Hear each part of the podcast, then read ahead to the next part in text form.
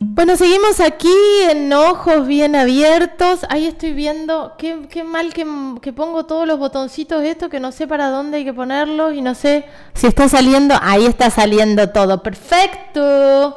Bueno, estamos ya en comunicación telefónica con Estela Jorquera, como todas las mañanas en las que yo laburo, básicamente. Estelita, buen día. Hola, Caro, te estaba escuchando medio medio, pero ahora te escucho con claridad. Buen día para todos. No, me escuchabas medio. Me, pará, que me escuchabas medio medio porque tenía tenía el, el teléfono abajo, te tenía entre las piernas, Estela. Ah, con razón. buen día, Estelita. Buen día, buen día para todos. Bueno, un día.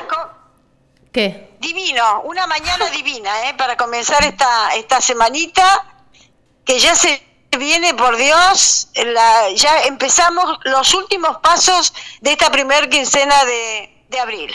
¿eh? Sí, totalmente. Y qué, y qué hermosa semana para, para eh, transitar esta primera quincena de abril. 28 grados hoy, 30 grados mañana, Estela. Muy lindo, muy lindo. Que se extienda el verano, está bueno, porque después viene el frío, se extiende y uno se queja. Entonces, no nos quejemos, estemos contentos porque este, da para caminar, da para disfrutar todavía de la naturaleza que nos rodea, que tanta falta nos hace, porque hay muchísima gente que sigue a las recomendaciones y no sale. Totalmente, totalmente. Y ahora con esta segunda ola y estas nuevas cepas, qué, qué incertidumbre, Estela, ¿eh? Mucha incertidumbre, mucha preocupación, Caro, porque también este, lo que uno observa es que estamos un poquito relajados y tenemos que seguir cuidándonos, este, cumpliendo con todas las recomendaciones. En Viedma eh, hubo una, una línea descendente pero lamentablemente se terminó, fue casi un suspiro, en Patagones es lo mismo. Ya en Viedma en este momento están superando los 100 casos positivos. Eh, este fin de semana menos de 10 nuevos. El sábado en la feria municipal se instaló una globa del Hospital Sati para isopar a quien tenía síntomas, manifestaba síntomas, y se realizaron 132 hisopados, de los cuales solo dos dieron positivos a COVID. Varios de los que se acercaron no presentaban síntomas, pero la mayoría transitaba un estado tipo gripal que podía estar emparentado con el COVID, pero por fortuna no fue así porque solo dos dieron positivos. También Hubo hisopados en el CAMU, que es donde está funcionando ahora esta gran sala eh, de COVID del Hospital Sati, este, sala para hisopar, eh, para evaluar. Este, el fin de semana, 40 eh, personas concurrieron allí, tres dieron positivos. Por eso decíamos que son menos de 10 los casos nuevos de contagios aquí en Viedma. Alentador este resultado, Caro, que este, uno ruega que se mantenga de esta manera y mantenerse de esta forma es que significa que nos estamos cuidando, no hay otra. Totalmente. De todas maneras, se deben eh, seguir respetando las recomendaciones del uso de barbijo, el distanciamiento social, el lavado de manos con agua y jabón con frecuencia o con alcohol. También siguen siendo pocas las internaciones, por lo menos en el hospital Sati por COVID, aunque este fin de semana se supo que un paciente debió ser trasladado a la sala de terapia intensiva. Hasta la semana pasada no había ningún paciente en terapia intensiva. Y por otro lado, anoche también trascendió que el ex intendente de Balcheta, Yamil Direne, había sido derivado desde esa localidad a Viedma por complicarse el cuadro de salud producto de COVID contraído. Sí. Eh, eh, hoy se sabe que está efectivamente en el Hospital Sati, en una sala común, eh, con una situación de falta de oxígeno, que han sido los motivos recientes de internación de pacientes que han contraído el COVID. Habrá que ver qué es lo que sucede, ojalá que se reponga. Este, bueno, justamente ayer hubo elecciones internas para la conducción del Comité Central de la Unión Cívica Radical en Río Negro y se impuso en esta elección justamente Direne. Claro, claro. Ganó por un 53%, tengo acá, contra un 46, 47 de la lista que encabezaba Santiago Ibarrolaza. Habrá que ver si Direne fue a votar ayer. Si fue a votar, quienes han estado en contacto con él.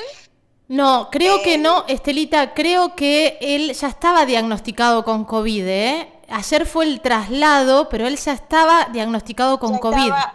sí, y aparentemente, no sé el, el, contagio, pero aparentemente habría participado de una reunión de varias personas. Yo no sé si esto tiene que ver con una reunión partidaria o no, lo cierto es que está contagiado, lo cierto es que debió ser derivado al hospital Sati. Por fortuna se encuentra bien, con una falta de oxígeno que eh, por lo general requiere de un par de días de internación solamente, hasta que el, paciente es compensado en este, en este sentido. Por otra parte, Caro, el operativo de vacunación para mayores de 70 y de 60 continuará esta tarde a partir de las 14 aquí en Viedma, en el Fioravanti Ruggeri esto es muy importante tenerlo en cuenta. Eh, si hay alguien mayor de 60 o mayor de 70 que no se inscribió por distintas razones, debe hacerlo en la plataforma provincial, porque es de la única manera que lo van a llamar, le van a otorgar un turno este, para que sea vacunado, para que reciba la primera dosis.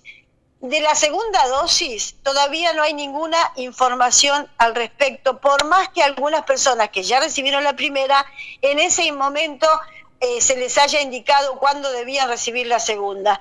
La, segunda dosis está suspendida porque se está priorizando, Caro, que las personas de riesgo mayores de 60 años eh, queden todas vacunadas por lo menos con la primera dosis que ya te da eh, una protección importante no, es, no significa que no vayas a contraer el COVID.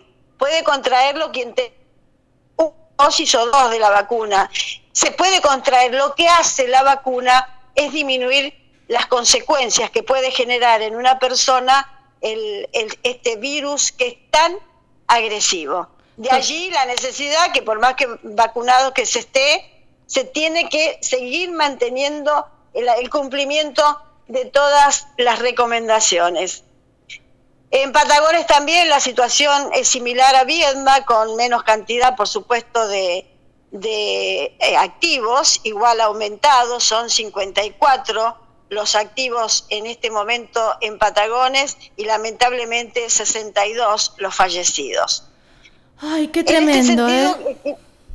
Es tremendo, es tremendo y ojalá dimensionemos lo que significa cuidarnos, significa que no nos vamos a contagiar o que va a ser menor el contagio, que no vamos a requerir de la internación, que no vamos a requerir de la terapia intensiva, que no nos vamos a morir y que no vamos a, colapsar el sistema de salud. Es por la vida que se está pidiendo que nos cuidemos, que usemos el barbijo, que no participemos en reuniones importantes con mucha cantidad de gente, que mantengamos el distanciamiento, que no compartamos el mate, ni el pocillo, ni el vaso, eh, y que tengamos la precaución del lavado permanente de manos con agua y jabón o con el alcohol. Y entonces esa es una manera efectiva de cuidarse. Totalmente. cambiando de tema, quería decir que tiene repercusión nacional, por lo menos yo lo vi hoy, sé que en algunos eh, diarios ha trascendido el fin de semana, y se trata lamentablemente de la búsqueda de una chica que es rionegrina, pero que no vive acá en la provincia. Se trata de María Esther Briante, tiene 19 años, una hijita de apenas 7 meses, su mamá, que sí vive en Río Negro, ha denunciado su desaparición desde el 3 de este mes. Ella vive en el barrio, en, La Boca, en Buenos Aires. Parece ser que había una denuncia previa contra su pareja, que tiene 35 años, la denuncia claramente vinculada a violencia de género, eh, esta, esta joven María estaba en permanente contacto con su mamá a través de las redes sociales, videollamada, a través del celular. Y lo que ha trascendido hoy, su marido dijo que se fue por su propia voluntad, pero hoy ha trascendido que María está ausente de su casa, dejando a su bebita de siete meses, oh. dejando su teléfono celular que usaba en forma permanente y también el documento nacional de identidad lo que genera una mayor preocupación por el paradero de esta joven que en este momento es intensamente buscado, buscada en Buenos Aires, con una mamá que está en Río Negro pidiendo por favor este, que se determine su paradero, que se la encuentre, y también ya muy preocupada porque la, por la ausencia de María, ella no tuvo información de parte de la pareja de María, sino que empezó a advertir que no se comunicaba, se empezó a preocupar, empezó a preguntar, hasta que finalmente denunció por la desaparición de su hijo, de su hija, un tema muy preocupante, muy preocupante. Claro que sí, qué fuerte porque además em, dejando el teléfono celular, dejando el DNI, sin hacer una denuncia y con esa bebita ahí dejando a su hijita, eh, bueno, nada, terrible aparición urgente de María Esther Briante, ¿me dijiste? Sí, exactamente. Terrible, María Esther Briante. Lo que no, lo que no tengo claro, Caro, en qué localidad de Negrina vive su mamá, que seguramente María Esther debe ser oriunda también de ese, de ese lugar. Seguro que también se va a ampliar esta información por la importancia que tiene. ¿eh? Así es que mañana vamos a tratar de ampliar. Dale, dale, Estelita. Perfecto, perfecto. Buen comienzo de semana para ustedes. Gracias, gracias. Me quedé pensando en esta desaparición y en esta sensación, la madre, la desesperación de la madre, esa bebé sola. Bueno, ojalá que aparezca urgente y, María Esther. Eh, gracias, Estelita, un beso enorme.